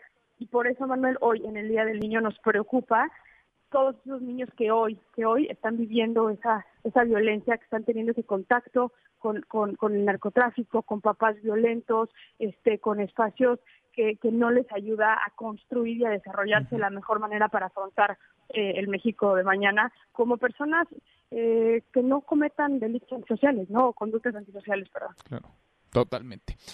Más que, más que a cuento el tema, durísimo. Qué realidad. Saskia, gracias como siempre.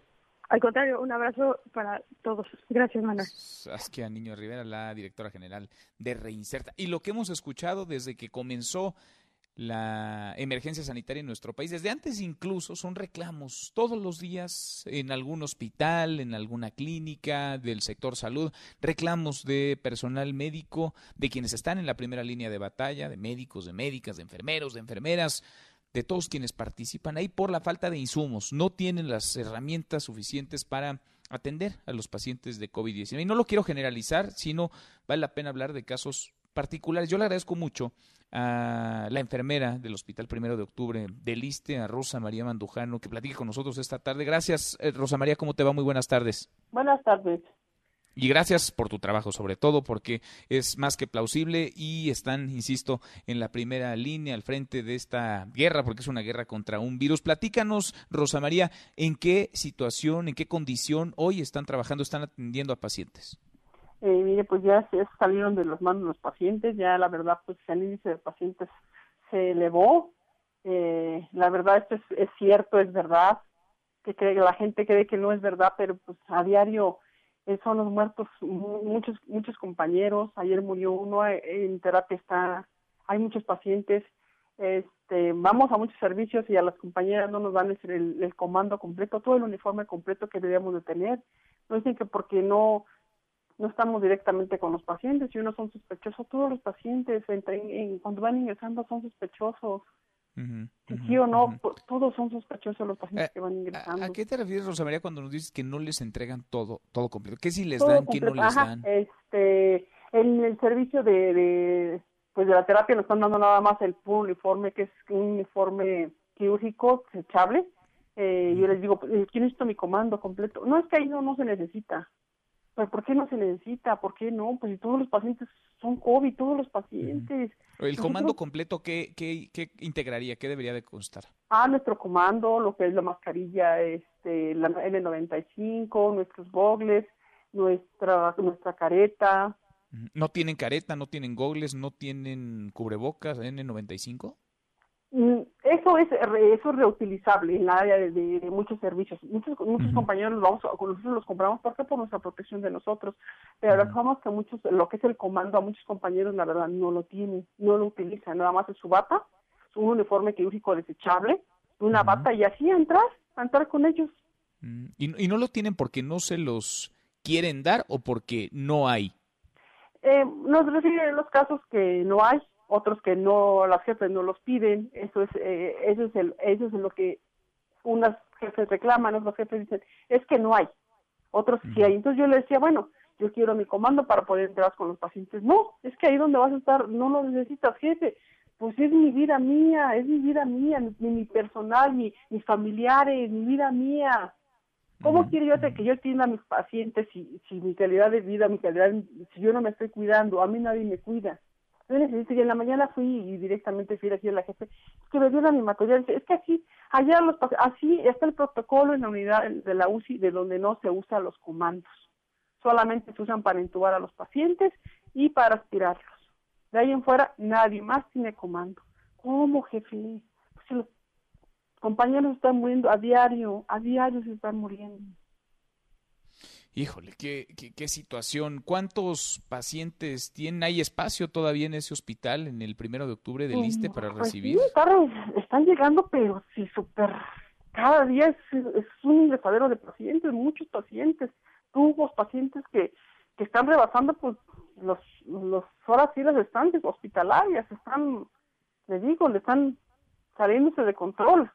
Y el personal, pues cada día nos estamos siguiendo nos estamos siguiendo más, ¿por qué? Por sospechosos, pacientes que, pues, familiares, bueno, compañeros que pues se van y ya no regresan, le digo, cada día somos poquitos, estamos trabajando con el 40% de personal y cada día pues se están yendo más o nos vamos más.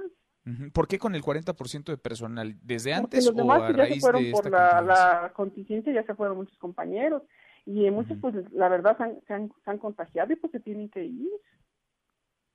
Entonces pues uno lo están contratando, no, la verdad no sé si estén contratando, los, si, si hay contratos, sí, este, parece que sí hay contratos, pero ahorita nosotros, en esa área de nosotros, yo digo, me mandaron a la UCI y dice, es que allí no hay. Entonces yo bajé en la mañana también con la jefe de enfermeras en el cual le, le, comento eso y me dice, es que no, es que allí no se dan, dice, no se dan ahí los, no se dan los comandos, jefe, pero ¿por qué no se van a dar los comandos? No, no, es que ahí en esa área no se dan, las compañeras no lo tienen.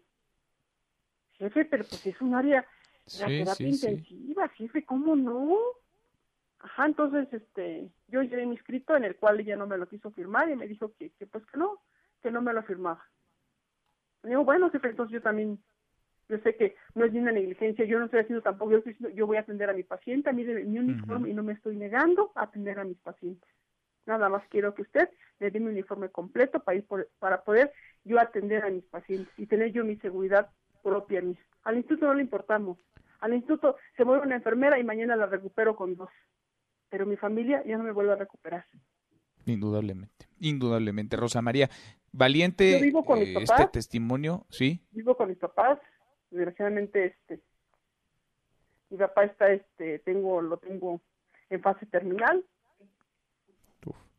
Eh, lo tengo en fase terminal y pues yo les comento eso y la pues, a mí sí me da me da mucho impotencia coraje no entonces digo por qué por qué no no no darnos todo nuestro nuestro uniforme completo para poder entrar yo digo yo no me he negado. Yo sé que en una contingencia tenemos que entrar. Sí. Y yo voy a entrar le dije a la gente yo voy a entrar denme mi uniforme completo y yo entro. Eso es. A mí mi pues padre yo he llegado no lo he podido de, de días no lo puedo ver no lo he podido ver no lo veo. Ajá. Entonces dice uno, ¿qué está pasando? ¿No? ¿Dónde están? ¿Dónde está mi seguridad? ¿Dónde está, ¿Dónde está el cuidarnos? Yo le digo a la gente, cuídenos, jefe, ya somos el último personal que queda, ya los demás se fueron. Entonces nosotros, ¿quién nos va a cuidar? No, bueno, necesitan ir a la, batalla que están librando con los insumos, con las herramientas, con lo mínimo, con lo indispensable, con lo que están pidiendo, que es lo justo, que es lo necesario, que es lo legítimo. Rosa María, este micrófono se queda abierto siempre para ti, para tus compañeras y está el agradecimiento sobre todo de esto que ustedes están haciendo porque me queda claro que hacen más de lo que está dentro de sus facultades, incluso hay mucho más de lo que les ponen como herramientas para trabajar. Gracias. Sí, muchísimas gracias. Gracias, muy buenas tardes. Es Rosa María Mandujano, es enfermera ella del Hospital Primero de Octubre de Liste y es una de tantas voces, uno de tantos testimonios, una de tantas realidades, insisto, no quiero generalizar, no quiero hablar de todo el sistema hospitalario, de todo el sector salud, porque los insumos están fluyendo, en algunos lugares están llegando antes, en otros después, en algunos llegó y alguien los está guardando, los está administrando, pero vale la pena revisar caso por caso, para no generalizar ni para bien ni para mal, caso por caso. Le damos un giro a la información. Le he platicado lo que ha ocurrido en torno a los mexicanos, a nuestros paisanos en los Estados Unidos. El virus ha golpeado fuerte a la Unión Americana y evidentemente también a nuestros paisanos del otro lado de la frontera. Le agradezco mucho al coordinador de comunicación social de la Secretaría de Relaciones Exteriores, al vocero de la Cancillería, Roberto Velasco, que el platique con nosotros esta tarde. ¿Cómo estás, Roberto? Manuel, muy buenas tardes. Eh, muy bien y siempre muy agradecido por el espacio para conversar. Al contrario, gracias por platicar con nosotros. Pues eh, en dos partes te diría la conversación. Por un lado, la red consular mexicana, que es enorme, que es grandísima, que es la más grande que cualquier otro país tenga en otro territorio. ¿Cómo está trabajando, cómo está funcionando hoy en esta situación de emergencia sanitaria en los Estados Unidos, Roberto? Bueno, Manuel, pues eh, por supuesto hay condiciones muy complejas, porque además, pues evidentemente en Estados Unidos eh, hay una eh, situación crítica en varios estados y ciudades en las cuales están nuestros consulados, como es el caso de Nueva York.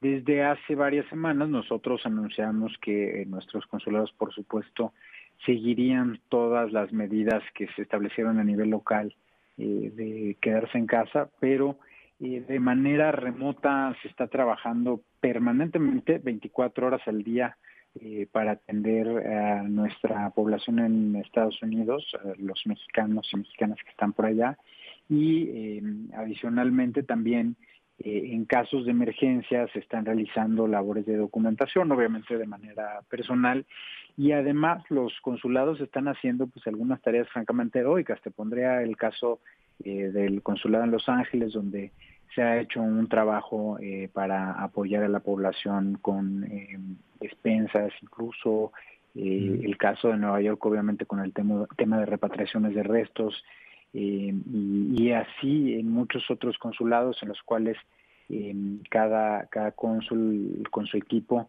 pues ha hecho grandes esfuerzos para apoyar a, a la gente que está por allá en una situación pues difícil. Sí, porque tenemos paisanos que están literalmente viéndose las negras contra las cuerdas. Reportamos hace unos minutos el dato del desempleo en los Estados Unidos. 30 millones en las últimas seis semanas han pedido apoyo al gobierno norteamericano, pero hay muchos paisanos pues que no están ni siquiera en la estadística oficial, ¿no? Es decir, ni siquiera están en un mercado laboral eh, formal y que tienen semanas, más de un mes ya sin recibir ingresos en una situación muy adversa, muy complicada y quizá también sus familias de este lado de la frontera dependan en buena medida de ellos, del envío de remesas. Sí, por supuesto, la situación económica en Estados Unidos es compleja. Eh, eh, las cifras que se dieron a conocer el día de hoy sobre el desempleo reflejan esto que, que comentas. y bueno, pues estamos buscando alternativas para apoyar a nuestra gente. Evidentemente que eh, hay una gran complejidad porque, bueno, pues también a su vez eh, nosotros eh, estamos en una situación económica compleja, pero creo que tenemos en este momento recursos para dar apoyos relevantes, como es el caso de los apoyos para repatriaciones de restos, donde estamos apoyando a las familias con hasta 1.800 dólares por, por familia para eh, la repatriación eh, de restos, que, que, como sabes, bueno, emitimos una guía esta semana para explicarle a la gente, ayudarle a, entender los trámites que hay que hacer, cómo pueden acceder a estos 1.800 dólares y, y, por supuesto pues algunas recomendaciones generales porque hay disposiciones de carácter local tanto en Estados Unidos como en México sobre este tema y hay también, por supuesto, limitaciones con las ah, aerolíneas para el transporte. Entonces, una de esas recomendaciones, por ejemplo, pues es eh, la cremación eh, para que se pueda llevar a cabo esta repatriación. Es complejísimo, ¿eh? veía yo esta guía, en efecto, que publicaron ustedes del traslado de restos y de cenizas de mexicanos fallecidos. ¿Cuántos mexicanos han muerto, Roberto, en los, en los Estados Unidos? Quizá no todos eh, sean repatriados a nuestro país, quizá no a todas las familias les, les, eh, les interese traer los restos de vuelta a casa. Algunas familias vivirán ya en la Unión Americana. ¿Cuántos mexicanos han muerto? Efectivamente, no todos nos han solicitado esto eh, pero sí hay un buen número de personas que nos han pedido ayuda eh, y por supuesto pues estamos haciendo todo lo posible por, por apoyar en estos casos. Son ya, estamos actualizando los martes y los viernes esta cifra, son las, las muertes que se reportan a los consulados, eh, por eso no las estamos reportando diario, porque estamos haciendo una labor para que esta información se sistematice eh, y se pueda reportar en estas dos fechas semanales y hasta este martes pues eran más de 500 eh, casos muy lamentables eh, uno fuera de Estados Unidos los demás en Estados Unidos y la mayoría de ellos en Nueva York como ya he sabido y bueno pues mañana estaremos emitiendo la, actualización de la cifra por la tarde como lo hemos Ahora, Robert, la semana déjame para que para que no nos quedemos con con la tragedia nada más. Platícame nada más de la otra cara de la, de la moneda, la repatriación de los mexicanos, la vuelta a casa, pues, de quienes se quedaron varados en plena emergencia, porque ha sido esa también una tarea titánica del Servicio Diplomático Mexicano. ¿Cuántos mexicanos ya volvieron y desde cuántos países? Porque se quedaron, pues, en rincones inaccesibles del mundo algunos de ellos. Hombre, eh, no te podría hacer la lista de países porque prácticamente es de todo el planeta. Hasta el día de hoy son 10.912 mexicanos que han eh, logrado llegar a México con apoyo de la Cancillería o de las gestiones de nuestras embajadas. Eh, y bueno, por ejemplo, esta semana recibimos a un paisano desde Tanzania, imagínate. Este, hay un caso de un médico que lamentablemente no hemos podido resolver, estamos muy al pendiente eh, y buscando alternativas. Pues está en Mauricio, una, una isla en la costa africana. Eh, tenemos gente en Costa de Marfil, en Senegal, en Mali, Cabo Verde, en Mozambique, eh, en fin, en todo el planeta. todos los rincones del mundo. Así es, afortunadamente pues hemos podido apoyar a gente también de todos los rincones del mundo, de, decía de Tanzania, de Nepal, de otros lugares de África. Eh, es un trabajo pues eh, de la mayor complejidad que te puedas imaginar porque hay restricciones de vuelos en muchísimos países, eh, además hay suspensiones de vuelos por parte de las aerolíneas en todo el planeta y bueno pues hay casos en los que para llegar a un destino pues se requieren un montón de permisos de, sobrevuelo, de aterrizaje con un montón de medidas sanitarias. Eh, entonces, bueno, se están haciendo grandes esfuerzos y por otro lado también estamos tratando de apoyar a la gente que está varada en esos lugares, porque por supuesto para algunos la situación es crítica. Qué, qué difícil, ¿eh? qué panorama inédito y qué retador para todos desde todos los frentes. Roberto, como siempre te agradezco. Gracias a ti, Manuel, y excelente tarde. Igual para ti, muy buenas tardes. El vocero de la Cancillería, Roberto Velasco. Pausa, volvemos, cruzamos ya a la media, 20 para la hora, con un resumen de lo más importante del día. Esta mesa, la mesa para todos. No te levantes. Podrías perder tu lugar en la mesa para todos. Con Manuel López San Martín. Regresamos. En Mesa para Todos, la información hace la diferencia. Con Manuel López San Martín. Seguimos, volvemos a esta mesa, la mesa para todos. Cruzamos la media ya, la hora con 41. Vamos con un resumen de lo más importante del día. Resumen. Bueno, la economía de México mal y de malas cayendo a su peor nivel en 11 años. Se contrajo 1.6% durante el primer trimestre de 2020, sumando cuatro trimestres, ya cuatro al hilo con disminuciones anuales y la racha negativa más larga desde 2008-2009. Es 1.6% si consideramos el trimestre anterior, el último del año pasado, pero en comparación con el mismo trimestre del 2019 del año pasado, la contracción es mayor, es de 2.4% según la estimación oportuna del INEGI. Pero el presidente López Obrador agradece que no haya caído más la economía. Él tiene otros datos, escucha lo que dijo en la mañanera. Y como tengo otros datos, puedo decirles que hay bienestar. Afortunadamente fue menos de lo que pronosticaban nuestros adversarios. Miren, en la crisis de Cedillo, el primer trimestre, cómo se cayó Está bien el, tema de análisis, de discusión. Ya, ese Cedillo. Acá es Calderón. Y esto es lo de hoy, de nosotros, del INEGI. No se enojen mucho, ¿eh? No se enojen, les manda decir el presidente López Obrador. Bueno, y Pemex igual, o peor, es un barril sin fondo. En tres meses perdió más de lo que reportó como pérdida durante todo el año pasado, durante todo 2019 ha reportado pérdidas solo entre enero y marzo por 562.250 millones de pesos frente a los 346.135 millones de pesos perdidos el año pasado. Ya no hablar de utilidad, ya no hablar de ganancias, no pérdidas, pérdidas y más pérdidas para Pemex, que es la petrolera más endeudada de todo el planeta.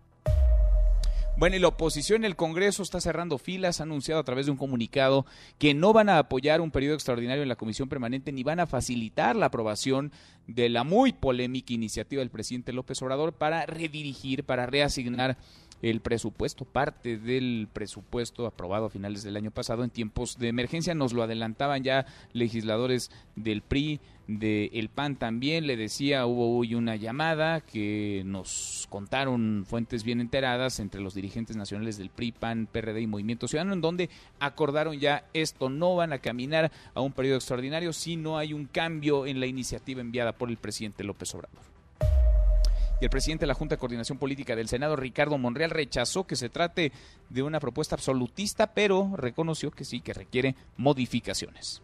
Yo creo que como está planteada, no podría tener una suerte afortunada. Yo creo que sí debe de revisarse bien una vez que actuemos como Cámara Revisora. Y creo que desde antes de la Cámara de Diputados puede modificarse. Si pasa como está o como se envió, me temo que eh, nosotros la modificaremos. Le van a meter mano entonces hasta los legisladores de Morena. Por su parte, la Comisión de Presupuesto de la Cámara de Diputados citó a reunión de manera presencial en el recinto parlamentario el próximo martes, martes 5 de mayo, para dictaminar y votar la iniciativa de reforma a la Ley Federal de Presupuesto enviada por el presidente López Obrador. Bueno, ¿y qué dijo hoy Claudia Sheinbaum en su conferencia de todos los días? Adrián Jiménez, Adrián, platícanos. Buenas tardes, ¿cómo estás? Buenas tardes, Manuel Auditorio. Un saludo afectuoso. El próximo fin de semana comenzará la reconversión de otros tres hospitales de la Ciudad de México para atender a personas enfermas de COVID-19. Se trata del Hospital de la Jusco Medio, el Hospital General de Iztapalapa y el Hospital de Joco. En conferencia de prensa, la jefa de gobierno, Claudia Sheinbaum, explicó que serán alrededor de 120 camas y 20 ventiladores por cada uno de esos hospitales con los que se atenderán a más pacientes. Escuchemos. Les anuncio de una vez, estamos ampliando la capacidad hospitalaria de la ciudad. A partir de el fin de semana eh, se van a recibir pacientes en el Ajusco Medio, en el Hospital del Ajusco Medio, eh, en una parte del Hospital General de Iztapalapa y en Joco, en el Hospital de Joco. Ya informaríamos exactamente a partir de qué día. Tiene que ver con que todos los médicos tengan su equipo de protección personal y eh, la reubicación de algunos pacientes que todavía están en estos hospitales. La funcionaria dio a conocer que hasta ayer en la Ciudad de México se reportan 805 personas intubadas, más otras 196 en hospitales de la zona metropolitana del Valle de México. En este sentido, dijo que la capacidad hospitalaria para atender a personas que requieren ventilador está en aproximadamente 60%. Refirió que si bien la epidemia en cuanto a números de personas está sobre el escenario previsto, su administración se está preparando para el peor de los posibles casos y es que de acuerdo a su modelo predictivo esperan que hacia finales de mayo, en el peor de los escenarios, habría 2.400 personas que requieran de ventilador. La jefa del Ejecutivo local puntualizó que si bien la movilidad en el número de usuarios del metro y metrobús se ha reducido en aproximadamente 77 y 80% respectivamente, es necesario, dijo, que la población siga respetando el confinamiento domiciliario, la sana distancia y todas las medidas de higiene para evitar la propagación del virus y el desbordamiento del sistema hospitalario. Manuel, auditorio, la información que les tengo. Gracias, muchas gracias Adrián, muy buenas tardes. Buenas tardes. Hasta aquí el resumen con lo más importante del día. Pausa y volvemos. Hay más en esta mesa, la mesa para todos. Información para el nuevo milenio. Mesa para todos con Manuel López San Martín. Regresamos. Más información y análisis en Mesa para todos con Manuel López San Martín. Seguimos, volvemos a esta mesa, la mesa para todos. Le platicaba ya, hemos conversado con legisladores del PAN, del PRI, que nos dicen no vamos a acompañar la idea de un extraordinario, de una sesión extraordinaria en el Congreso para aprobar la iniciativa muy polémica del presidente López Obrador para redirigir, para redistribuir dineros, recursos aprobados en el presupuesto a finales del año pasado. Le agradezco mucho al dirigente nacional del PRD, Ángel Ávila, que platique con nosotros esta tarde. ¿Cómo estás, Ángel? Hola Manuel, ¿cómo estás? Eh, buenas tardes, un saludo para ti y para el auditorio también. Igualmente, muchas gracias. A ver, pues parece que los legisladores tienen ya un primer acuerdo, no van a acompañar, falta que, claro, todos se sostengan en él. ¿Han platicado las dirigencias de los partidos de oposición, del PAN, del PRI, del PRD y de Movimiento Ciudadano en estas últimas horas, días? Sí, por supuesto. Eh, tenemos una comunicación permanente, Manuel, eh, hay que decirlo muy claro. Eh, tenemos nuestras diferencias, pero también tenemos nuestras coincidencias. Estos últimos días eh, han estado muy ajetreados precisamente por eh, la iniciativa del presidente de la República de querer concentrar mayor número de recursos y eh, efectivamente hemos estado en mucha comunicación los dirigentes nacionales de los partidos políticos apoyando los acuerdos parlamentarios y por supuesto siempre en beneficio del respeto a la Constitución, del equilibrio de poderes y de los contrapesos democráticos que hacen falta en este país, Manuel. A ver, entonces se pusieron de acuerdo ya los legisladores, diputados, senadores, integrantes de la permanente, ¿se pusieron también de acuerdo las dirigencias de los partidos, Ángel? Así es, eh, hemos eh, hace tres minutos, eh, Manuel, hemos emitido un documento conjunto entre las dirigencias nacionales del PRI, del PAN, del PRD y del Movimiento Ciudadano, en donde nos sumamos al apoyo a este acuerdo que se ha logrado en la Comisión Permanente, pues eh, para detener esta iniciativa de López Obrador, te decía, que eh, el, el, presidente cree que le cae como anillo al dedo una pandemia que cuesta miles de muertes de mexicanos para concentrar mayor poder político. Yo creo que es un triunfo de la democracia, es un triunfo de los contrapesos y las dirigencias nacionales pues hemos hecho nuestro esfuerzo eh, porque eh, no se violente el pacto federal, no se violente la constitución y creo que está claro eh, que la oposición existe en México y que es buena para un sistema político porque, eh, digamos, detiene los excesos, cuando se tienen eh, las mayorías y no se ve bien este, a dónde se quiere llevar a, a, buen puerto el país con estas propuestas de López Obrador. Hay un acuerdo entonces entre el PRD, el PAN, el PRI y Movimiento Ciudadano para que sus legisladores y los partidos en su conjunto no aprueben, no apoyen esta propuesta del presidente López Obrador. Tal Así cual es, como la mandó, no la van a aprobar no la vamos a aprobar. Hay los mecanismos constitucionales precisos para hacer modificaciones en el presupuesto. El, el presidente debiera de acudir a esos mecanismos democráticos que están establecidos en nuestra Constitución y debiera discutir con el Congreso de la Unión cuáles debieran ser los recortes, qué es gasto prioritario, qué no es gasto prioritario. Por ejemplo, hoy estamos viendo que López Obrador sigue construyendo una refinería en Pemex cuando los números de Pemex nos dicen que está perdiendo dinero a raudales en tres meses se ha perdido lo que el año pasado en total se perdió. Entonces, son de esas consideraciones que creo el presidente debiera de discutir democráticamente con el Congreso y llegar a un acuerdo. Lo que él quiere con esta iniciativa es concentrar mayor poder político y decidir en su libre albedrío cómo ejercer el presupuesto. Eso no lo vamos a permitir y por eso las oposiciones el día de hoy le hemos puesto un alto a esta, eh, digamos, eh, que, que esta, esta querella del presidente de, de la República de querer concentrar el mayor poder político y económico. Pues ahí está la nota, se ponen de acuerdo y no aprobarán, no acompañarán, al contrario, se mantienen en bloque, un bloque opositor PAN, PRI, PRD, Movimiento Ciudadano. Ángel, gracias. Al contrario, Manuel, pues estamos pendientes y seguiremos dando la batalla porque se respete la Constitución, las leyes y la democracia en nuestro país. Muchas gracias por el espacio. Saludos para ti, para el auditorio. Gracias a ti. Muy buenas tardes, el dirigente nacional del PRD, Ángel Ávila. Y es que si se mantienen en bloque como oposición, estos cuatro partidos no le dan los números a Morena y sus aliados. Morena y sus aliados tienen 24 asientos en la permanente, la oposición 13, pero se necesitan 25 votos. Y si Morena y aliados no convencen a un legislador o lo enferman o lo hacen faltar, pues no hay manera. No dan las cifras. Ya menos nos vamos, revisamos lo último la información. En tiempo real, universal. Estima JP Morgan caída de 8.4% en la economía de México. El Heraldo de México. La Organización Panamericana de la Salud felicita a México por resolución de ONU para acceso global a vacunas de COVID-19. Milenio. Sin apoyos reales, la crisis se puede extender a 36 meses, dicen los industriales. MBS Noticias. Tiempos actuales aceleran el fracaso del neoliberalismo, asegura la secretaria de Gobernación, Olga Sánchez Cordero. Con esto cerramos, con esto llegamos al final. Gracias, muchas gracias por habernos acompañado a lo largo de estas dos horas. Soy Manuel López San Martín, se quedan con Nicolás Romay, Radio Marca Claro. Nos vemos al rato a las 10 de la noche. Noticias República MX por ADN 40, va a estar bueno y acá nos encontramos mañana viernes, por fin viernes, en esta mesa, la mesa para todos. Pásela muy bien. MBS Noticias presentó Mesa para Todos con Manuel López San Martín.